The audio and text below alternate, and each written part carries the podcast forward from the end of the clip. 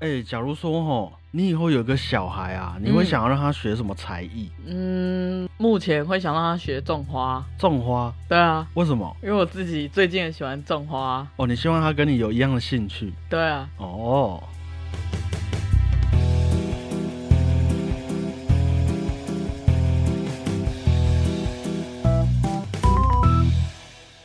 那你有想要让他学音乐吗？这个问题哈就很复杂了。很伤人了，是不是？ 我觉得他想学，我就会尽可能的让他学。尊重他的兴趣对啊，他如果不喜欢，我还逼他。也是啊。嗯，你知道，因为前几天啊，我在上课的时候，我的国中学生就问我说：“哎、小胖老师，学音乐是不是要花很多钱？感觉要养一个独奏家或者一个那个交响乐团超级贵的。”啊，我当下哈来不及想得很清楚，后来我下课。我就一直在想这个问题，嗯，好，不然我们这一集就来聊我们对学音乐花不花钱的这件事情，好的啦。好啊。你有大概算过你从小到大花了多少钱在学音乐上面吗？呃，再问我爸妈可能会比较清楚，不过是不少钱，我必须承认。你爸妈可能就拿了一件就是穿了很多次的衣服，然后呃呃像之前我考上国外的学校之后，我爸妈就说：“哎，以前养你要花一台国产车，现在要换进口车的价钱了。大概知道那个集聚在哪里了”。，对，不过我觉得有个前提还是要放在前面呐、就是虽然说都是学音乐，嗯，不过只要是培养一门专业就，就必须要有一定的投资嘛。对啊。像我开始种植物之后，我就发现，哇，深的坑啊，要花的钱也不比学音乐少。哇，那你学音乐，然后你又在那边种植物，你真的是好啦，反正只要是专业，不管是时间还是金钱，都必须会有一定的投资嘛。对啊，那所以，如果只是把音乐当做兴趣的话，我觉得啦，那个价钱还是可以商量的。嗯，以弹琴来说好了，几百万、几千万的钢琴也有啊，对啊几千块接电脑就能练习的电子琴也有。嗯，所以，单纯兴趣的话，我觉得是看自己需求啦。嗯，那如果说是专业，或是我们说具有一定的高度水准的话，那学音乐是必须花钱的。嗯，而且我觉得更大的啊是时间上面的成本，对啊，时间占了一个很大的牺牲哦。没有错。我们可以来假设看看，从国小三年级九岁，好不好？嗯，开始学音乐，一路到大学十八岁，好了。好，那一共啊是九年，对，一年呢扣掉放假那些，我们就算他上课十个月，好，一个月四个礼拜，嗯，每个礼拜上一堂音乐课嗯，啊，一堂课一千块。嗯，好，那这样算下来，让一个小孩从九岁上课到十八岁的费用啊，大概是三十六万。哦，九年花三十六万，对你刚刚哦，对于有一些经济状况比较充裕的人来说，听起来好像没什么，对，不过也只是其中一项音乐基础的费用而已。啊，对对对，没错，假如说你想要考音乐班，你想念音乐系，你就还要学听写嗯，啊，这个三十六万就要再乘以二。对，假如说你还想学一些音乐理论，想要接触一些作曲，那就还要再乘以二，甚至是乘以三哼，啊，这也都没包含我们也许需要买乐器的这个部分啊。嗯，那如果想要请更好的老师上课啊，那也不是一堂课一千块的事情。对，我们都有去吃过大餐嘛，对我，们也有去吃过自助餐嘛，嗯，我们都知道差别嘛。等一下，嗯你今天很像推销员哦，没有没有，啊在跟你做比较，我也是想要厘清这些事情，我自己也很好奇啊。嗯，对啊，所以一些音乐课，甚至三四千、五六千、上万块的国外大师班的课程都是有可能。对啊，我之前在国外就上过一个小时就要台币六七千块的课，对，其实也是很正常的事情哦。嗯，很普遍的啦，所以我们花费的部分保守估计，哈、哦，大概是这样。那现在来看看时间的成本，好，一个小孩从九岁开始每天练习钢琴，哎，练钢琴是没有分假日的、哦，嗯，每天练两个小时就好。好，我说就好，是因为真的不多。对，一路到大学十八岁，总共是六千五百七十个小时，哇，大概是整整两百七十四天左右。哇，哦所以九年里面有将近九个月的时间是完全在钢琴的世界里面的。嗯，当然也是保守估计啦。啊，对啊假如说你还想学听写，还想学音乐理论，就要再乘以 二。啊而且有很多人从小到大，每一天的练琴时数啊是不止两个小时的，他们真的都很夸张，很可怕。假如说还想要继续出国进修，换更好的乐器，开拓自己的视野。那这个时间和金钱成本，可能也不是乘以二那么简单的啦。我要回家和我父母下跪。以后回家都跪着进去，嗯，我之前在德国念书的时候啊，嗯就有遇到很多同学，他们是弹钢琴的，钢琴主修，对，然后他们就是从早练到晚，因为我们都要签琴房，嗯，然后我就都要去签的时候，都是他在那边，然后我就想说，好，那回去我 回去休息一下，晚上再来，我们有夜练，然后要另外再签。嗯我去排队的时候又遇到他又要签那一间，我就想说，几乎真的是整个半天都住在那间琴房里面了。应该说除了睡觉，然后白天的时间花两个小时吃饭，其他都在练琴呐、 对，啊。哦，OK，所以我们刚刚真的是很保守估计的啦。对啊，好啦，那讲到这边，我们应该都有听过，有些人会问我们说：“哎、你们学音乐，哎、那个音乐老师学费都很高、哎，他随便接个表演，漂漂亮亮的，或是教个学生，哎、一下子就有好几千块，一定很好赚哦。”其实仔细想想，也真的很不好赚啊，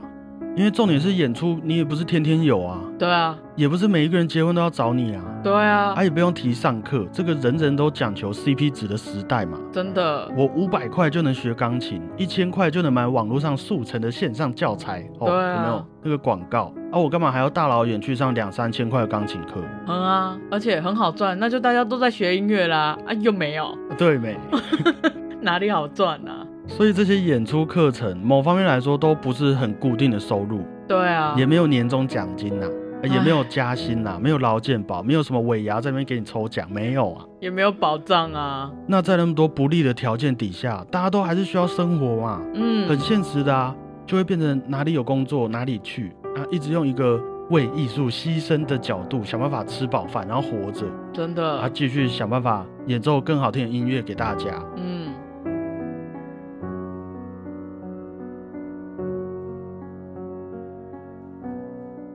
那当然了、每个产业每个领域都会有一些很会赚钱的人嘛，嗯，那每个人手法也都不一样。那个价值观呐、道德观呐、也都不一样，这个我们就先不讨论哦。害我来，哎、来吧，既然收入那么不稳定，难道都没有人想办法吗？啊，有，以前的人就帮我们想好办法，就是职业乐团啊。对对对，据我所知啦，一个月的薪水差不多是四五万块左右。 嗯不过吼，我们就假设一个乐团六十个人好了，已经算是很小的了哦。嗯，里面的乐手老师们啊，也不会有事没事就辞职退休啊。对，那每一年台湾音乐系毕业的人好几百个，可能我们今年的职业乐团只需要一把小提琴，嗯啊，其他人要干嘛？为艺术牺牲。对啊，而且是好几年才开一个之类的、哎，对啊，而且也不一定这五年来都会开到你学的乐器。对啊，像是国外啊，其实很多职业乐团的名额啊都是终身保障的，就是你一考进去之后，你就可以待到你挂掉，哦所以要考上的机会真的更难了。就等于说，那些人在过世以前都会在那个位置上。对啊，那每一年一直毕业、一直留学回来的学生，其实就真的是进不去那个乐团。 非常难呐、不然你看国外乐团都阿公阿妈都还在拉，你没看过？ 那些阿公阿妈都超猛的啦。对啊，所以我们每次在台下看那些台上的职业乐团老师，哦，真的都是很不简单才能脱颖而出的。没错，精英中的精英。好了，那不然这样，我们来算算看职业乐团一个月要花多少钱好了。哦，好啊，啊，因为可以的话就多开几个嘛，大家都有工作啊，不是很好？对啊，对啊，因为既然都职业了，嗯，好啊，一个乐团小一点，我们刚刚说六十个人，对，每个人薪水好都一样啊，四万就好，好，总共两百四十万。嗯，指挥可能比较贵，给你十万好了，好，好不好？两百五十万总共一个月。嗯国家音乐厅啊，两千个位置，嗯每个位置都卖一千块，嗯，全部卖完也才两百万而已。哇不够付，对，还没有算场地费，一个乐团你也需要音乐行政等等的人事费用，对，啊，就已经先亏钱亏成这样子，嗯，而且哦，还是每个月都办一场音乐会，每一场音乐会都爆满的情况底下，才有办法只亏这一些而已。还要吃便当哎、哦，都对啊，六十个人都要吃便当呢，一天三餐，一餐八十块就好，哦，哇，有点悲观是不是？对啊，你，看哦，食衣住行娱乐啊，听音乐是乐嘛，嗯，啊，我们还排在最后一个，啊，还那么贵，还找不到工作，那是不是呃，我不知道作为我们这本节目的立场，是不是需要推广大家都不要学比较好？当然不行啊！你自己看，你的生活中都不需要音乐，好不好？你以后啊赚大钱，吃高档餐厅，嗯，就只剩下叉子刮那个餐盘的声音，哦捷运站啊就只剩下哔哔哔哔跟啾啾啾啾的声音，啊，没有，等等等等等等等，没有。垃圾车来了的话，不准售车来啊，不准售车来，他这阿姨会在那边广播跟你们说嗯，啊。我相信这样下去，其实应该也会慢慢找到赚钱的理由啦。真的心累，那今天呢，也不是要跟大家分享说学音乐一定会花多少钱啊，也不是要跟大家分享说学音乐要怎么赚钱，我也不知道。不过啊，我觉得更重要的是这些听音乐会的钱，哈，上课的钱，你换到的服务啊，是由两位家长把搬新家、吃大餐、穿新衣的钱，拿来培养出一位有相当大的耐心、出色的理解能力。不轻易放弃，不同流合污，富有责任感、上进心，观察细微的一位艺术家，哇，然后用音乐跟你说的一段故事啦。哦天哪，你很会包装哎，那在音乐会的其中啊，我们因为那些艺术家而感受到的安慰，有没嗯有自我认同，嗯，重新出发的斗志，抚平失恋的那种痛处，嗯还有人坐在那边就参透了人生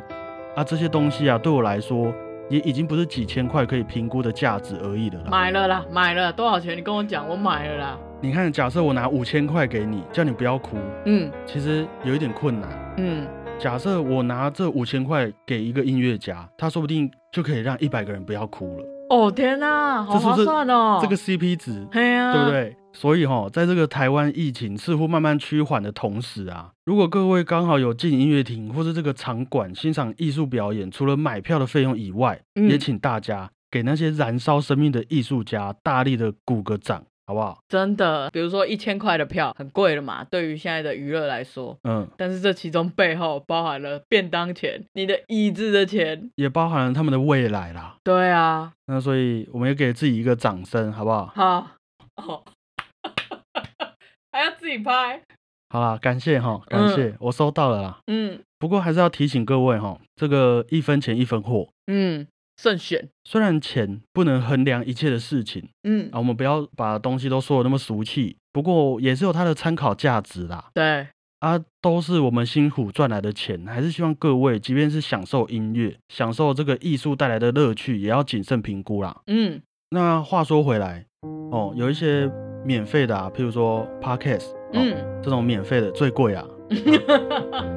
不过的确有几个方式可以鼓励一下我们，譬如说，哎，帮我们评个分、留个言啊，分享给你的好朋友哦。嗯啊，更好的话也可以传讯息给我们聊天哦，这个反馈我们都会非常感动的。嗯，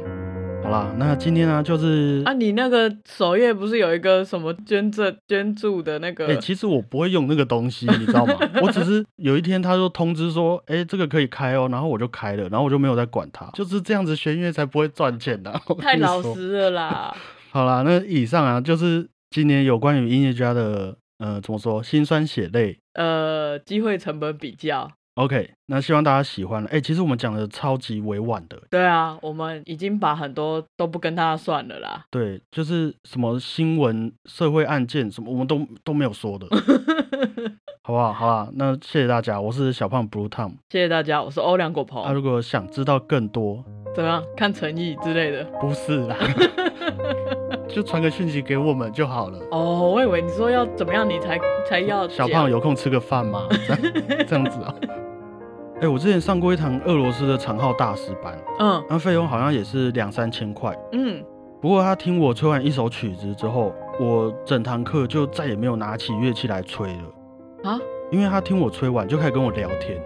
他就问我啊，哎，你这样一路上学音乐有没有什么瓶颈？学这个乐器有没有一些未来的方向？嗯啊，你最近有没有遇到一些你很难度过的心态啊什么的？嗯，然后他就开始分享他是怎么对待他的职业的这个精神，哦，啊，怎么样去思考这些作曲家还有自己人生故事的一个关联。嗯啊，怎么样？样在这个跌跌撞撞的现实社会当中啊，找到一个可以健康面对的心态。嗯真的，你看这个是你两三千块买得到的吗？对啊，我两三千元给你，你现在给我热泪盈眶，没办法啊、没办可是我法上完那堂课真的是热泪盈眶啊！嗯我，就是慢慢收乐器，然后呃，其虽然我今天都没吹到很爽，可是我收获很 大，